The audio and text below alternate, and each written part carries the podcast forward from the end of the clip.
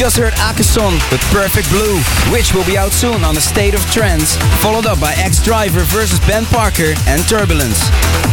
Okay, that's it for this week. Please don't forget to vote for your favorite track of this show via ferrycorsten.com because next week I am back with the Corsten's Countdown Top 10 of June 2008.